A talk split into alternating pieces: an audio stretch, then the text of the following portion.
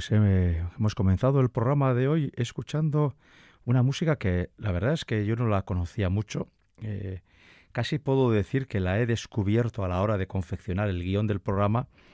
Y es que esta área pertenece a la ópera Safo de Jules Massenet, una ópera bastante infrecuente y yo, por ejemplo, reconozco que no lo he oído nunca entera. Eh, ¿Por qué comenzamos con esta música?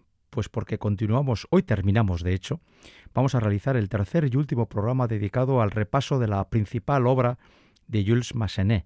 Y hoy vamos a repasar cuatro títulos y nos vamos a colocar a la, muy finales del siglo XIX y vamos a entrar ya en el siglo XX con la música de Massenet.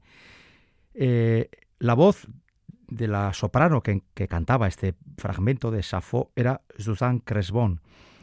Y la verdad es que la, música es muy, ¿cómo decirlo? Es muy pegadiza, es muy atractiva, pero lo cierto es que la ópera apenas ha tenido difusión. En Francia de vez en cuando se suele poner algo, pero yo, por ejemplo, no recuerdo haber visto esta ópera programada en ninguna en ningún teatro del Estado español y ni siquiera en los teatros grandes europeos.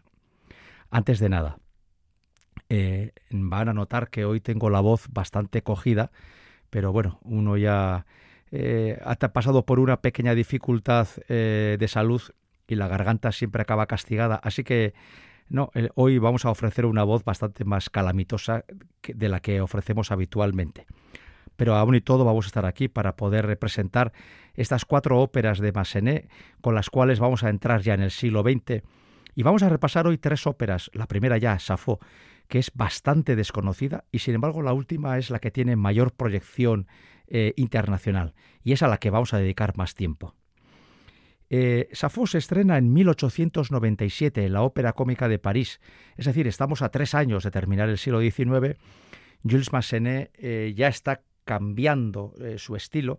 Decíamos al principio en el primer programa, porque hoy es el tercero y último que dedicamos al repaso de la obra de Massenet, decíamos en el primero que Jules Massenet es seguramente el compositor francés que hace de puente entre la tradición del siglo XIX que podría encarnar eh, Charles Gounod y eh, la ópera eh, transformada o transformadora del siglo XX que se va a producir en Europa, en Francia y en toda Europa, porque a partir de la década de los 20 la ópera va a cambiar bastante.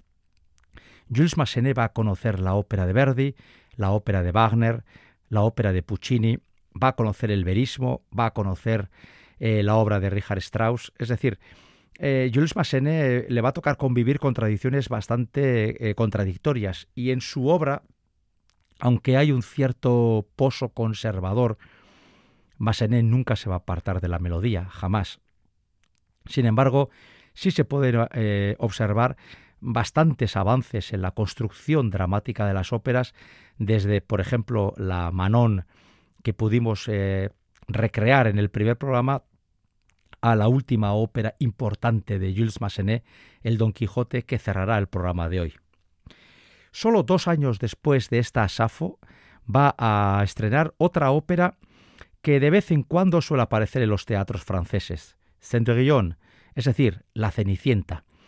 La Cenicienta es un cuento, el cuento de Perrol, que sin duda ninguna más se ha llevado a los libretos operísticos. Y eh, Jules Massenet va a hacer una ópera en cuatro actos, siguiendo de una forma bastante fiel el cuento de Pegol, eh, con algunas pequeñas libertades, pero bueno, estamos ante el cuento de siempre, ¿no? La, la chica dominada por una familia a la que no la quiere, las hermanastras, los seres mágicos, las fiestas, el príncipe. Es decir, estamos con todos los elementos típicos de este cuento y, Jules Massenet lo que hace es crear una obra de la que vamos a reconocer hoy o vamos a repasar en la voz de una artista muy singular y muy interesante, ocho minutos. Y es que vamos a escuchar el aria de Cendrillón, en la voz de Frederica von Stade. Así repasaremos esta ópera que se estrena en 1899. Ya estamos tocando la puerta del nuevo siglo. Seguramente Jules Massenet no se atrevía a, prever lo que iba a pasar con su arte, con la ópera en el siglo XX, pero él ya está, él camina por, los raíles del XIX bastante, bastante centrado, sin salirse de los mismos, Y vamos a aprovechar la voz de Frederica Bonestade, de la que hablaré luego un poquito al acabar este fragmento. Vamos a repasar en casi ocho minutos este área de Cendrillón en el área que canta la protagonista.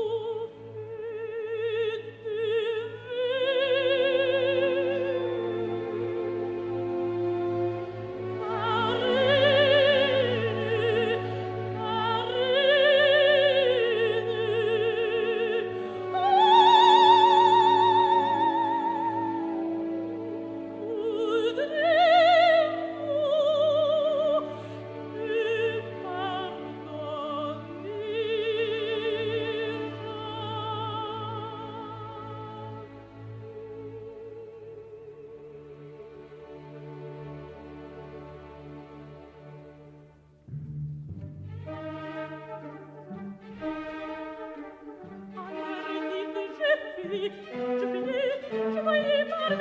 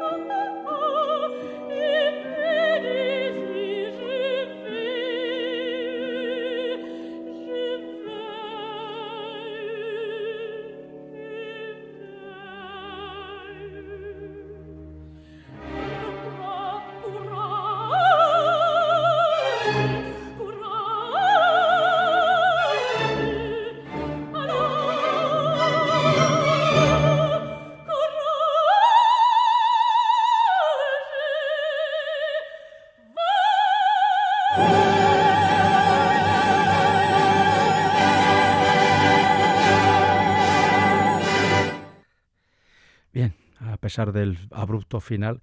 Este era el área de Cendrillon de Jules Massenet que hemos utilizado para recordar esta ópera, estrenada en 1899 y que la interpretaba la cantante Frederica von Stade. A mí me parece que esta mujer es una de las cantantes más inteligentes que ha pisado un escenario los últimos 40 o 50 años. Eh, seguramente mediáticamente hablando no ha sido una grandísima estrella, eh, pero a nivel artístico, desde luego, creo que ha gozado de la consideración y del respeto de muchísimos aficionados y yo creo que de casi todos sus compañeros de profesión.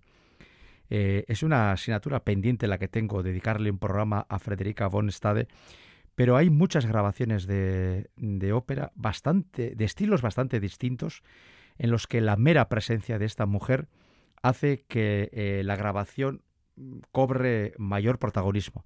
Tengo, por ejemplo, ahora en mente eh, la Cenerentola de Rossini, ¿no? Ahora que estamos hablando de las cenicientas, bueno, pues Rossini tiene su cenicienta propia, ¿no? La Cenerentola, donde la grabación de Frederica von Stade pasa por ser una de las cimas del canto rossiniano. Y es que esta mujer lo mismo cantaba ópera del siglo XX o del XXI o entraba dentro del bel canto y cantaba Rossini con una limpieza y con una exactitud eh, realmente dignas de aplauso. Vamos con la tercera ópera que vamos a repasar hoy de Jules Massenet. Otra ópera relativamente desconocida. Y tengamos en cuenta una cosa, cuando acabemos el tercer programa, es decir, este, habremos recordado unos 12 títulos de Jules Massenet. Alguien pensará, hombre, pero alguno de los títulos prácticamente no los conoce casi nadie, y es cierto. Pero tengamos en cuenta que eso quiere decir que hemos dejado sin repasar otros 12, 14 títulos que aún son más desconocidos, porque de todos los títulos que estamos hablando hoy, Safo, Cendrillón o el que viene ahora, se pueden encontrar, aunque con alguna dificultad, grabaciones eh, discográficas, pero de otras es prácticamente imposible encontrar música grabada en ningún sitio. ¿Cuál es la tercera ópera que se estrenó ya en 1902? Es decir, ya estamos eh, con los dos pies en el siglo XX. Le Jungler de Notre-Dame, El juglar de Nuestra Señora, una ópera de Massenet que eh, entra dentro o, que recoge una leyenda de la Edad Media del juglar Jean, Juan, que que cantaba y loaba eh, la, pureza, la virginidad de Nuestra Señora, ¿no? de María. Y a través de esa historia, pues Jules Massenet tiene la oportunidad de entrar dentro de lo que es el mundo medieval, un mundo que siempre ha tenido una atracción especial para muchas personas. También a la Edad Media se la ha llamado la Edad Oscura y es que en muchas ocasiones abro paréntesis, no hay más que ver la cantidad de series de televisión que se hacen en torno a la, sobre todo a la alta edad media, ¿no? A los siglos 8, 9 y 10, donde tenemos muy poquitos datos y donde podemos dejar volar la imaginación para imaginar cómo vivían los francos, los, ingleses, los daneses, los vikingos o los que habitaban en, en los reinos italianos, ¿no? O eh, dentro de, la península ibérica personajes como el Mio Cid y, toda la leyenda que existe en torno a la Reconquista, donde evidentemente hay pocos datos históricos fehacientes y sin embargo se escribe, se fabula muchísimo sobre la Alta Edad Media, ¿no? Una época oscura en donde el analfabetismo era prácticamente del 100%, donde excepto en las iglesias y en los monasterios no existía lo escrito y por lo tanto tampoco lo leído, y donde después de romperse y resquebrajarse en mil pedazos el imperio romano, eh, Europa vivió una época de absoluta oscuridad intelectual.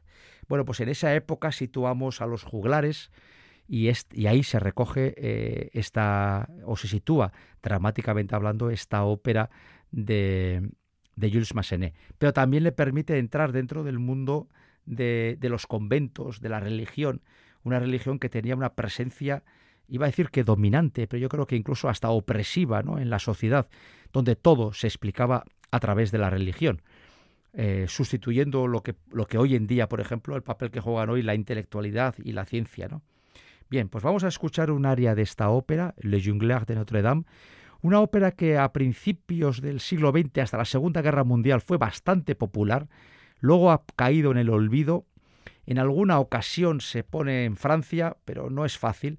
Se pueden encontrar algunas grabaciones, también muy poquitas, pero por lo menos podemos escuchar cinco minutitos en la voz de Michel Dens, un área de esta ópera, y ya luego entramos en el centro neurálgico del capítulo de hoy.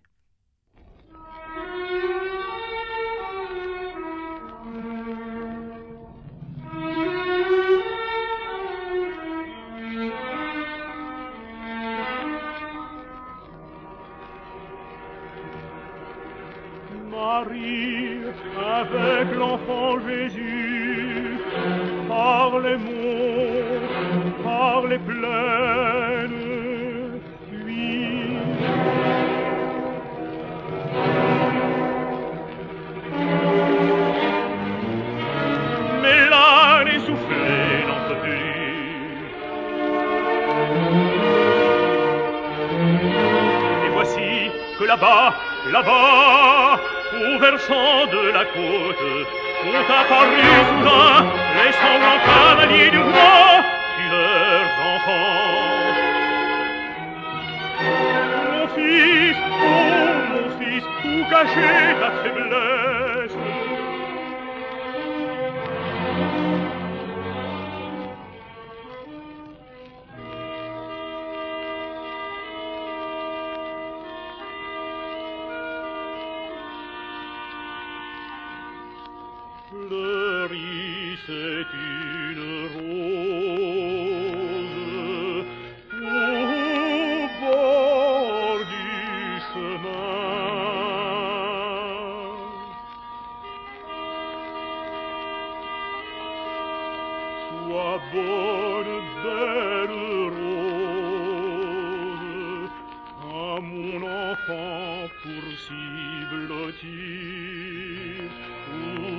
partout.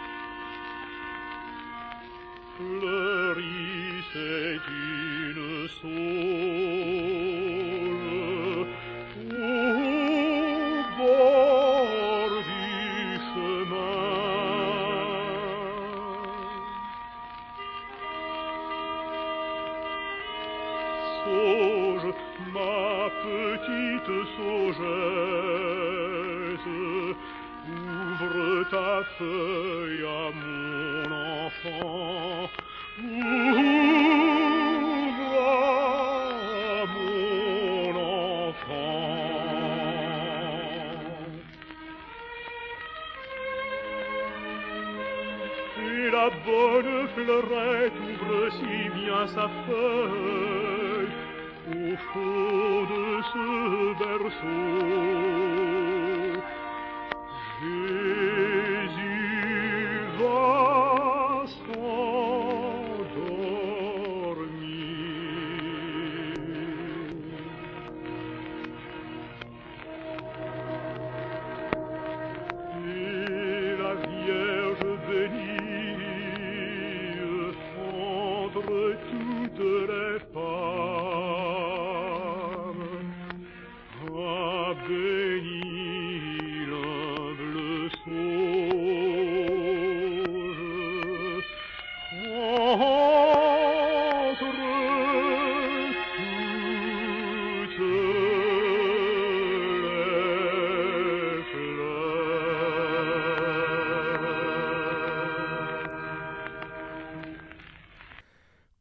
Del barítono Michel Dens, hemos escuchado un aria de Le Jungler de Notre Dame, el juglar de Nuestra Señora, la penúltima ópera de Jules Massenet que vamos a repasar en este ciclo de tres programas dedicados a la obra más significativa de este compositor francés. Penúltima porque vamos a entrar ahora con tres fragmentos musicales en la última ópera que vamos a, repasar. Antes hay que decir que este programa lo estamos construyendo entre Esti Gonzalo en el apartado técnico y un servidor Enrique Bertal del micrófono. Esto es Radio Vitoria y este programa es Operaón. Estamos hoy construyendo el programa 222 y es el tercero y último dedicado a Massenet.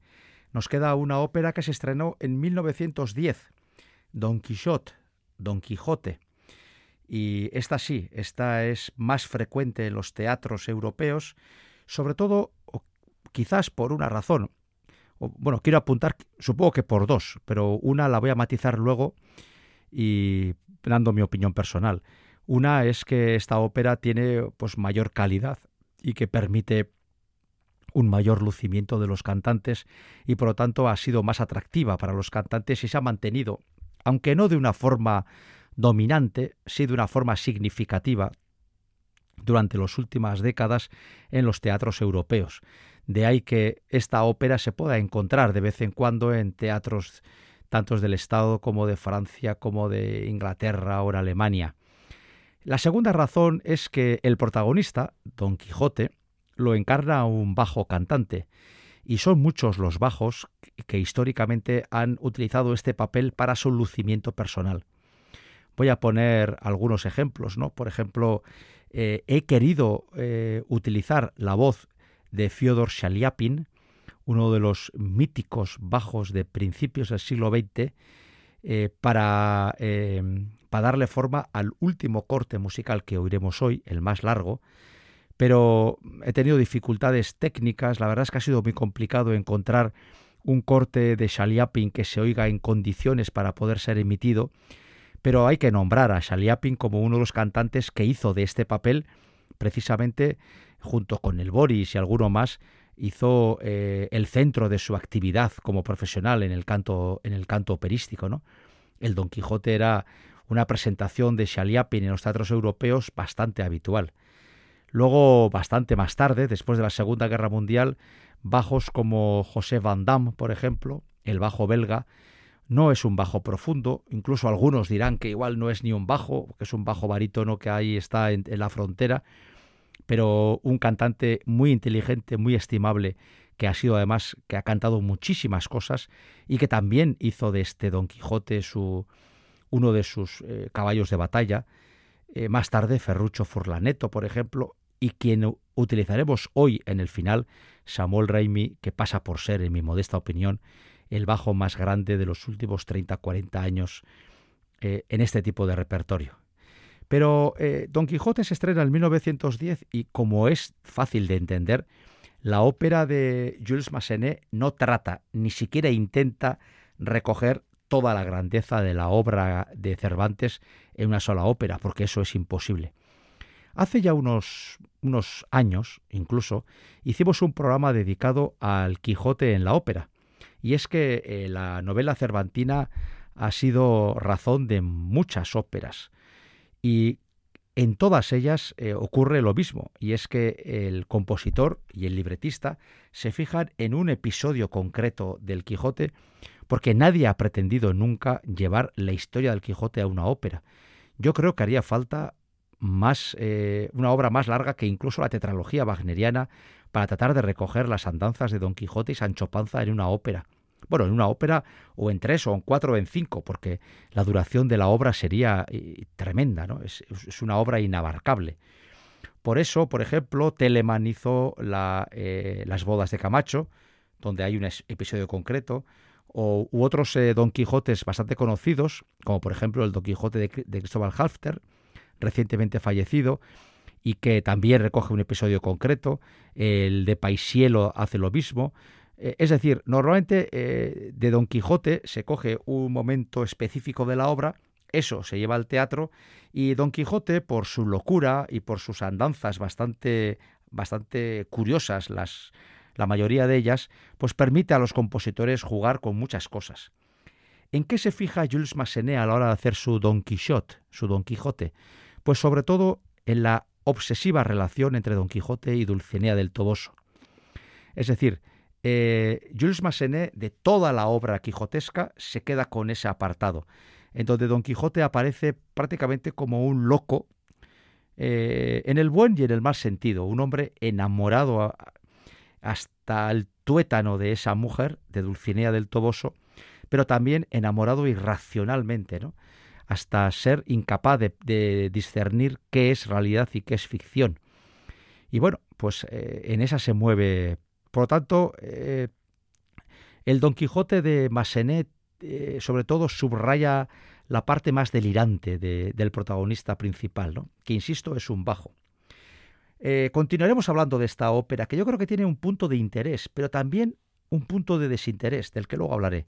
Vamos a escuchar el interludio número 2 de esta ópera, un fragmento orquestal que subtitula Jules Massenet La tristeza de Dulcinea. Ya hemos dicho que sobre todo en este personaje femenino o a través de este personaje femenino nos presenta eh, Massenet a Don Quijote. Vamos a escuchar este interludio y luego seguimos hablando un poquito más de esta obra.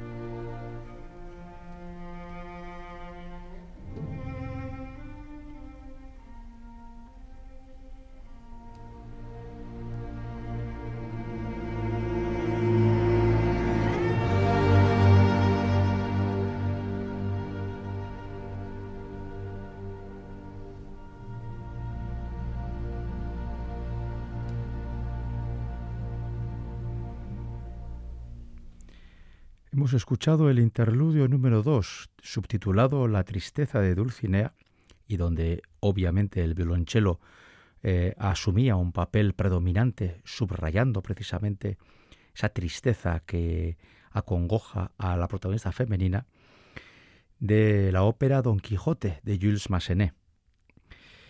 Eh, si preguntáramos a la gente eh, cuáles son las voces más típicas de una ópera, yo creo que todos, casi todos diríamos, sin excepción, que soprano y tenor. Soprano en el apartado femenino, tenor en el, en el lado masculino. Y curiosamente, en esta ópera, todas las tesituras tienen importancia, excepto la de soprano y tenor. Porque ya he dicho que Don Quijote es un bajo cantante.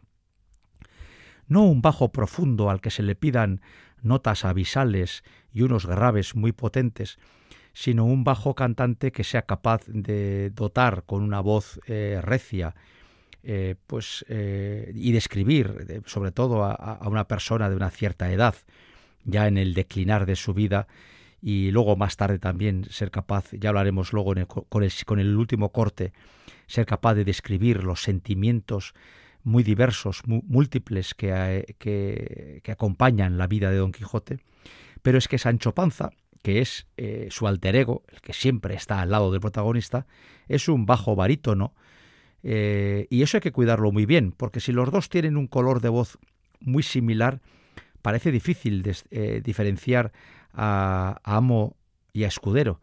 Y suele ser importante que en este tipo de situaciones las voces de los dos cantantes, siendo de tesituras más o menos aproximadas, tengan un color distinto para que el, espectador, el oyente, diferencie muy bien ambas, ambas voces.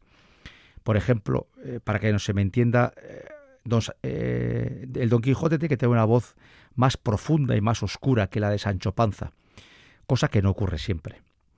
Sancho Panza ya se sabe que la novela y en esta ópera es un poco la racionalidad y también la espontaneidad.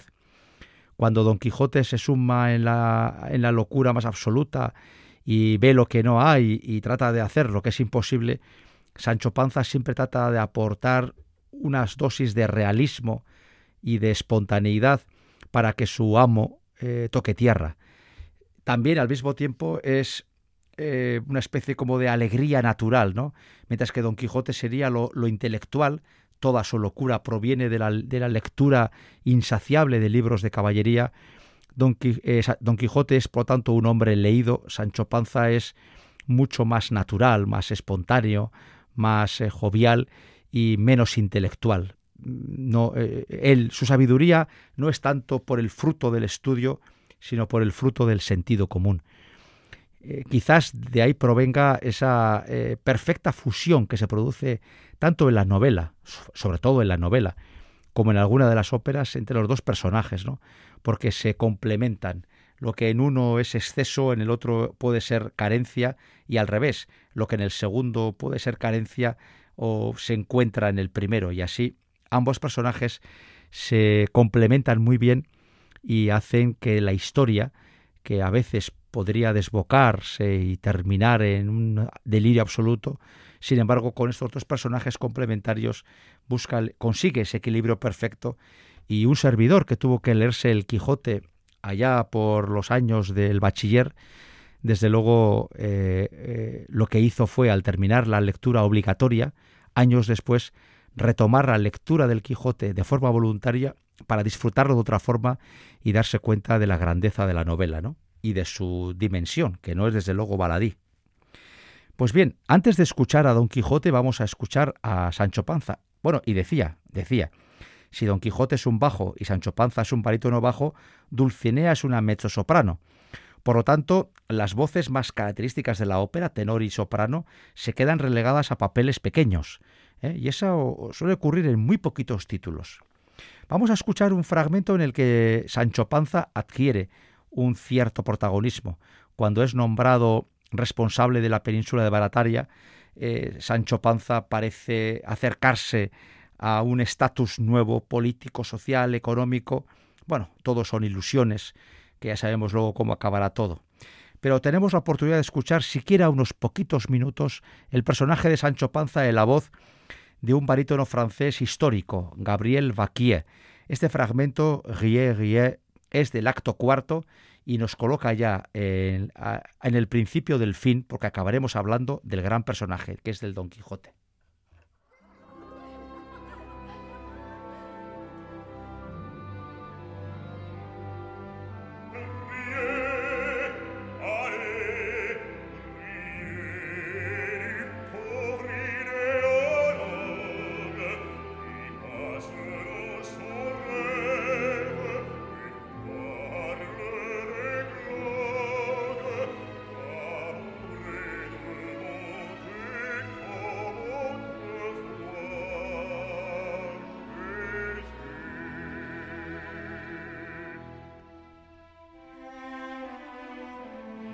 vous sans pitié de ces bas décousés, de son pourpoint usé, de ces choses boueuses. Oh, bas fripons, courtisans, que je, qui devriez tomber au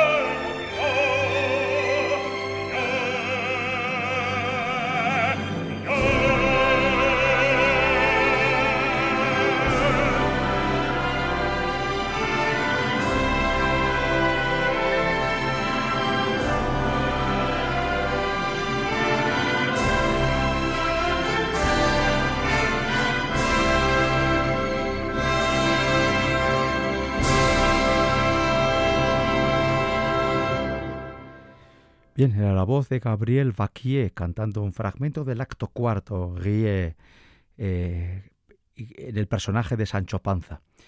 Terminamos el programa de hoy y terminamos eh, nuestro repaso a la obra más significativa de Jules Massenet con la última escena de su última ópera relevante, Don Quijote, la escena de la muerte del protagonista.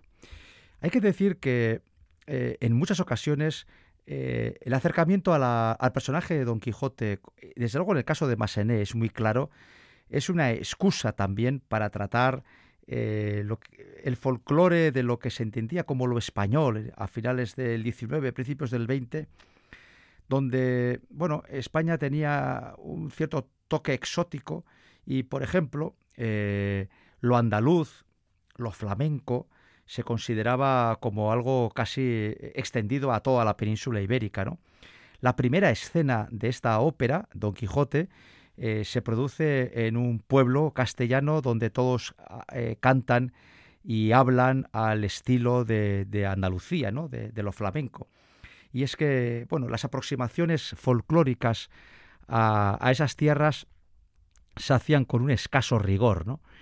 Eso era bastante típico. No hay que olvidar que estamos en 1910, cuando Jules Massenet compone esta ópera, pues eh, visitar España y sobre todo el sur de España, pues era algo que pocos podían hacer, ¿no? Nadie iba a imaginar que un siglo después todas esas zonas eh, que se visitaban muy esporádicamente en 1900 y poco, pues 100 años después iban a ser centros turísticos de primer nivel mundial, donde millones de personas cuando las pandemias no lo impiden, iban a ir a disfrutar de unos días de playa, de hotel, de comer y de beber. ¿no? Eh, pues bien, eh, a principios del siglo XX, muy a principios del siglo XX, estas tierras son bastante desconocidas y, se juega con ellas con una cierta laxitud. Es decir, no se es muy riguroso a la hora, por ejemplo, de hablar del flamenco y de extenderlo prácticamente a cualquier parte de la península. Eh, luego, también quiero decir que Jules Massenet se centra mucho en el personaje de Don Quijote. Don Quijote, ya está dicho, es un bajo cantante eh, y es un loco que hace cosas peregrinas, pero también es un hombre profundamente enamorado y que justo cuando va a llegar el último momento de su vida, cuando él es consciente de que la muerte ya está cerca, parece tener ese golpe de lucidez donde de repente, eh, viendo, viendo ya que sus ojos se van a cerrar para siempre, eh, Don Quijote hace un repaso y en ese repaso que hace a la vida y a sus andanzas, donde no tiene casi ningún empacho en reconocer ese punto de locura que le ha acompañado, sin embargo, aparece siempre una y otra vez el amor que ha sentido por Dulcinea. Y por eso yo antes decía que así como otros Quijotes se han centrado en las andanzas más o menos eh, cómicas o delirantes del caballero andante, sin embargo, Jules Massenet sobre todo se centra en esa pasión descontrolada que siente Don Quijote por Dulcinea, ¿no? y que la hace cometer tantas y tantas eh, eh, tropelías basadas en, ese amor ciego, incondicional, absolutamente, hasta un punto irracional que siente Don Quijote, ¿no? Eh, un bajo, eh, el bajo cantante, y ahora lo vamos a ver un ejemplo perfecto, y hablamos de bajos cantantes porque no es tanto eh, la petición de voces graves, profundas, sino de voces que tengan un color oscuro, que, le que, nos permitan entender que este personaje, el de Don Quijote, además de ser un señor mayor, es un señor cargado de dignidad y cargado de amor, no es en absoluto un loco que ha perdido la cabeza, sino que es un hombre que, que, sí, que la ha perdido, pero por otras razones, un hombre leído, un hombre que ha sabido estar cuando le ha tocado, que ha sabido asumir sus responsabilidades y que ahora cuando está sentado eh, al lado de Sancho Panza y esperando que llegue el último momento, hace un, en un monólogo precioso un repaso a lo que ha sido su vida. Y le acompaña solo físicamente Sancho Panza y en su corazón Dulcinea. Y por eso esta escena final, este largo monólogo, es el que yo quería escuchar en la voz de Fyodor Saliapin. No ha sido posible, pero traemos la voz de Samuel Raimi, un bajo estratosférico. Eh, en mi opinión, desde luego, no ya el bajo, sino incluso el cantante más brillante que podemos escuchar en, la década, en las décadas de los 60, 70, 80. Eh, por eso yo creo que no desmerece escuchar esta versión para cerrar este tercer programa. Tanto el programa de hoy como los dos anteriores que ya presentamos en su momento solo han pretendido enseñar al oyente de Radio Vitoria lo mejor o lo más significativo de la obra de uno de los grandes, transición entre el 19 y el 20. Si lo hemos conseguido, me doy por satisfecho. Y si hemos provocado la curiosidad de algún oyente, pues también.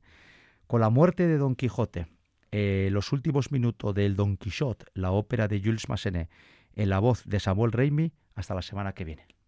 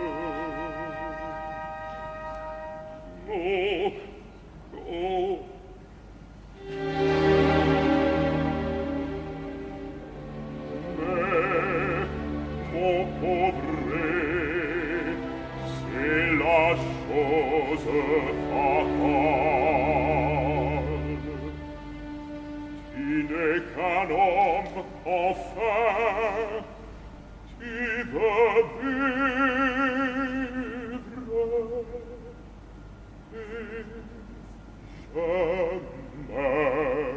o maître, mon maître,